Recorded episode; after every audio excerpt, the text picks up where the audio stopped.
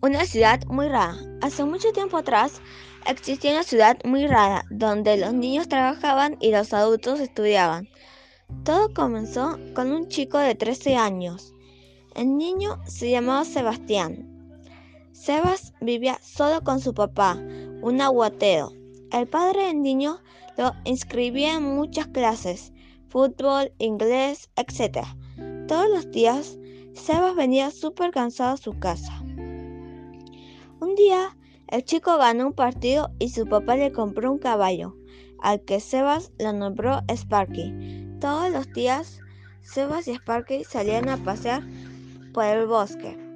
Un día, el niño se cansó de tantas actividades que decidió irse muy lejos. Se subió a Sparky y se fue. Cuando ya estaba muy lejos, decidió parar y descansar bajo un árbol. De pronto, se escuchó un ruido muy extraño y decidió ir a investigar.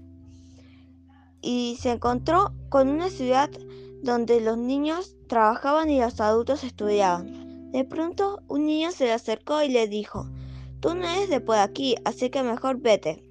Y le sopló un polvo mágico. Y de pronto Seba se encontró en su casa y decidió que todo era un sueño muy raro y nunca más volvió a ver ciudad. Fin.